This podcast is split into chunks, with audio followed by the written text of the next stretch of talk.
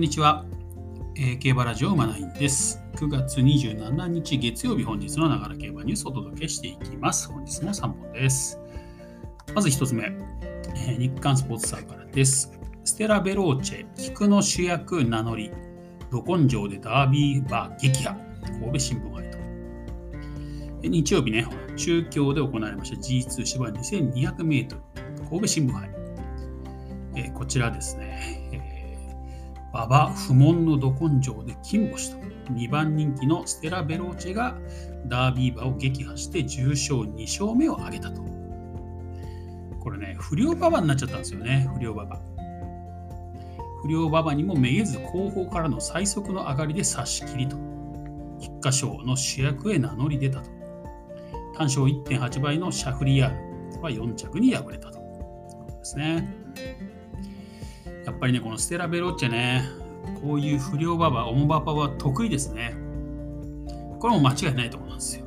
まあ、バゴっていうのもそうだし、実際に2歳の時のレースでね、本当にね、1頭だけ全く違う走りしてるレースがあるんですよ。いや、この馬も本当にめちゃくちゃオモババ得意だなっていうね、レースがあって。もう逆にそのインパクトが強すぎて、両馬場だとダメなんじゃないって言ってこう人気を落とすんですけど、まあ、それでもしっかりね、ダービーでも3着に来るみたいな、本当に力のある馬なんですよね。先週のラジオのね、金曜日の最後にも、私はステラ・ベローチェかなってことで、まあ、押させていただいたんですけど、まあ、まあ、しかもこれ、馬場が悪くなったらね、もうかなり高い確率になりますよね。最後やっぱりね、オッズ上がってたみたいですけどね。ということで勝ったと。ただね、やっぱ不良馬場、まあ、不良馬場といっても時計まあまあ早いですけどね、まあまあ早いんですけど、まあ、不良馬場っていうのは、要するに馬場の状態が悪いってことじゃなくて、あの水分量なんですよね。下の土に含まれた水分、水分量で、やや重不良ってなるんでね。だから、なんだろうな、まだ馬場がそんなに悪くなくても不良馬場になる時あるんですよ。うん。雨が降り始めたばっかりとかね。そんなに荒らされてない時なので、まあ、上がり35秒台だったと思うんですけどね、ステラ・ペロンチェね。だから、まあ、不良馬場っていうイメージほどは悪くないかなっていう感じはいたしますけど、まあ、それにしてもやっぱりね、1頭だけね、なかなか強い馬、競馬見せましたね。やっぱり馬場が渋ると、ステラ・ペロチェだなっていうね。まあ、このレースだけを見て、まあもう、まあ強いのは強いんだけど、このレースだけを見て、これは本番もみたいな思うのはちょっと、まだ早計かなという、早いかなっていう感じはしますよね。うんまあ、シャフリヤールもね、やっぱり、ね、まあ、4着に敗れてしまいましたけどね、やっぱりまあそこあれああいう馬場になってしまうと、やっぱりそのね、馬場の後説っていうのがね、うまい下手っていうのが出ちゃう。で、しょうがないっていうようなね、コメントも残し残ってますからね。うん、まあ、菊花賞がね、また重馬場とかね、なる可能性もありますけど、はい。まあ、菊花賞どうなるか。まあ、この一戦だけでちょっと判断しづらいですね。ちょっと馬場がね。両馬場で見たかったですけどね。なと。まあ、逆に言うと、馬場が渋ったり、まあ、雨降ったりとかしたら、ステラ・ベローチの可能性っていうのはかなり高まるかなと。ただね、ちょっとね、まあ、課題もあったみたいな感じなんですね。まあ、スタートが悪かったりとかね。はい。そうまあ、今回もなんか頭を振りながらの発馬で後方からみたいな。ゲートしかり、ね、あとは、なんだ、テンションも高かったみたいなでね。まあ、でも道中はちゃんと折り合ったっていうことなんですけど、まあ、これ、菊花賞になるとね、やっぱりそういう折り合いの面とか余計心配出てきますよね。というところなので、まあ、距離が伸びてどうなのかなっていうところはちょっとあるんですけどもね。あるんですけども、まあまあ力あるところはしっかり見せてくれたなということですかね。はい、ちょっとね、シャフリヤールが、ね、まあ不良馬場とはいえ、そこまで悪い馬場じゃないんで、3着以内には来てほしかったなって感じはするんですけどね。どうですかね。はい。治療そうなんだよね。まあまあ、2着はレッドジェネシス。まあ、レッドジェネシスはね、春も活躍してましたからね、ある程度ね。で、3着がモンテディオ。4着、シャフリヤールの5着がキングストンボーイと。ワンダフルタウンは8着でしたね。ちょっといいとこなかったですね。っていう感じかな。はい。まあ、馬場もね、馬場なんであれなんですけど、ちょっと、うん、ちょっと評価下げてもいいのかなっていう感じはしましたね、ワンダフルターンに関してはね。残念ですけどね。まあ、この後、ステラベローチェとシャフリヤールはおそらく菊花賞来ると思うんでね。楽しみだなというところで。ただ、まあちょっと、まだ答えが出しづらいですね、菊花賞、これね、こういう結果になってしまったことで。うん、はい。じゃあ次行きましょうか。次はですね、オールカマーのね、話題ですね。オールカマー、ウィン・マリリン、執念の V。直線行き場を失うピンチも横山武史との絆で突破と。オールカマー、こちら中山の、ね、メインですね、G2。オールカマー。こちらも芝の 2200m でしたね、確かね。行為のうちを追走した2番人気のウィン・マリリンが直線で馬群を割って抜け出して重賞3勝目を挙げた。2着には同馬主で5番人気のウィン・キートス。3着には3番人気のグローリー・ベイズが入り、1番人気のレイ・パパイは4着に終わった。東西とも1番人気が4着に敗れるというね、まあ、ちょっとした波乱になりましたね。えっと、中山はね、両馬場です。中山は両馬場です。だから馬場のせいにはならないというころですね。まあ、逆に言うと、レイ・パパレは重馬場の方がいいかもしれないですけどね。ウィン・マリリンね、やりますね。ね春の日経賞に続いてですからね、これね。で今回はね、まあ、横山武史ジョッキーだったんですけど、これね、別にジョッキーがうまかったって形じゃないんですよ。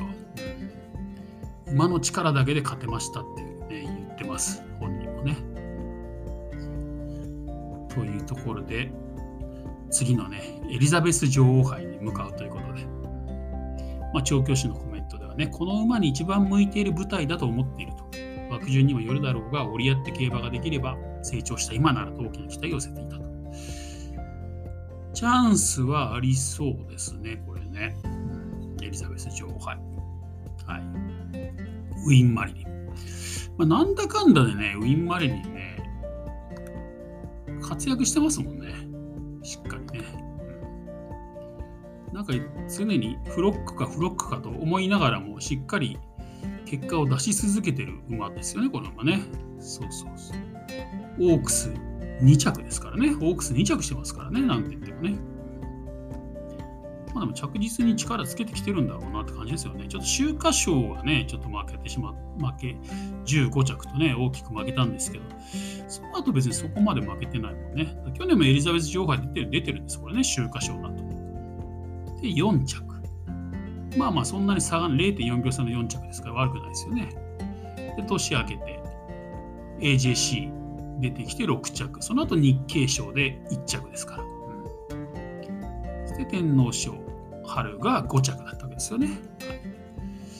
まあそんな感じでね、やっぱりなんかこうね、だんだんだんだん力つけてきてるなっていう印象はあります。うん、エリザベス女王杯。ね。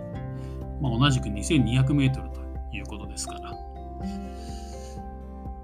いいんじゃないですかね、これね。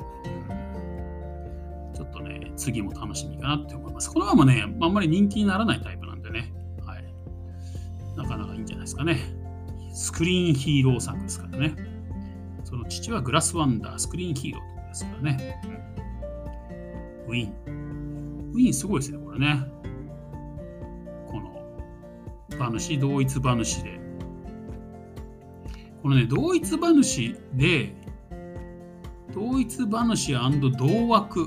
そうか、両方とも同じ枠だったんですね、これね。同枠の JRA 重賞1-2は、84年以降3回目だってことですね。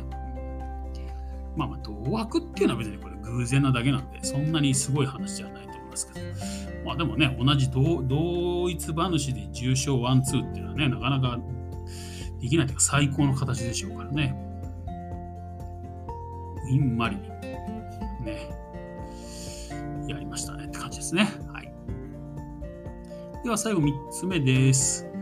え、ー、とですね、また日刊スポーツさんなんですけど、セントライト記念2着のソーバリアントが菊花賞回避と。そうなんですよ。こういうニュースもちょっとね、入り込んできちゃったんですよね。セントライト記念2着のソーバリアントが、えー、回避をすると。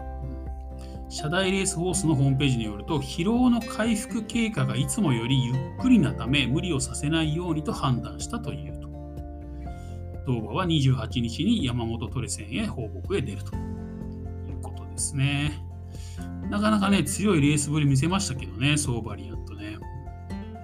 これはちょっといいなっていう感じだったんですけどね。まあまあ、うん、かなりいいなっていう感じであったんですけど、このまま出ないということなんで、また菊花賞が難しくなったっていうところありますよね。という感じで、まあなかなかね、うまくはいかないですよね。やっぱりね、生き物ですからね。まあまあ、無事にね、帰ってきて、まあまあ将来性をね、見込んでね、まあ、あえて無理はしなくていいというところなんでしょうね。はいまあ、ちょっと残念ですけど、まあ、力のあるところはね、しっかり見せてくれましたんで、はい、また立て直してね、小判になってからも活躍をしてほしいなと思います。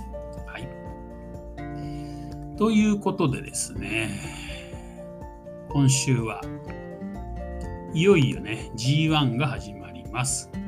スプリンターズステークスですね。うん、そっか。スプリンターズステークス日曜日あるんですけど、凱旋門賞も日曜日になるんですね、これね。日曜日凱旋門賞もあるというところで。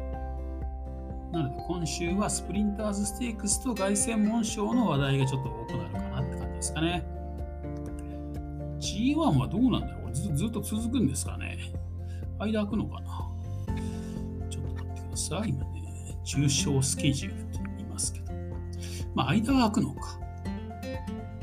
スプリンターズステークス1週間空いてお秋華賞か。秋華賞、菊花賞、天皇賞秋は続くんだね。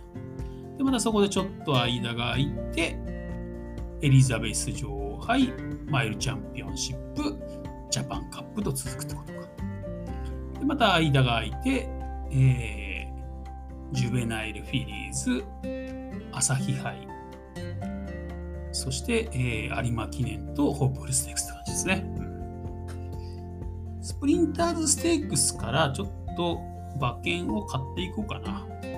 かね、やっぱり馬券買って当たった外れたみたいな話もするとね、ちょっと盛り上がると思うんで、まあ、G1 限定で、ね、何何戦勝負みたいな、ちょっとちゃんと正式にもう一回数え直しますけど、何勝何敗みたいな感じでね、ちょっと土日は配信せずに、もう金曜日でいいですかね。うん、金曜日の放送の時にね、えー、ちょっと今週の G1 みたいな感じでね、予想なんかもね、配信していけたらいいかなと。で、何勝何敗みたいな、プラスいくらみたいな感じでね、ちょっと終始まで発表する感じでやっていきたいなと思いますので、こうご期待と。まあまあ、そんな期待されたものなんですけどね。はいまあ、今週はスプリンターズステーク、そして凱旋門賞もありますよということでね、はい、非常に楽しみな1週間になると思いますので、はい、またぜひ今週もね、お付き合いいただければと思います。ということで、えー、本日は以上となります。また次回お会いしましょう。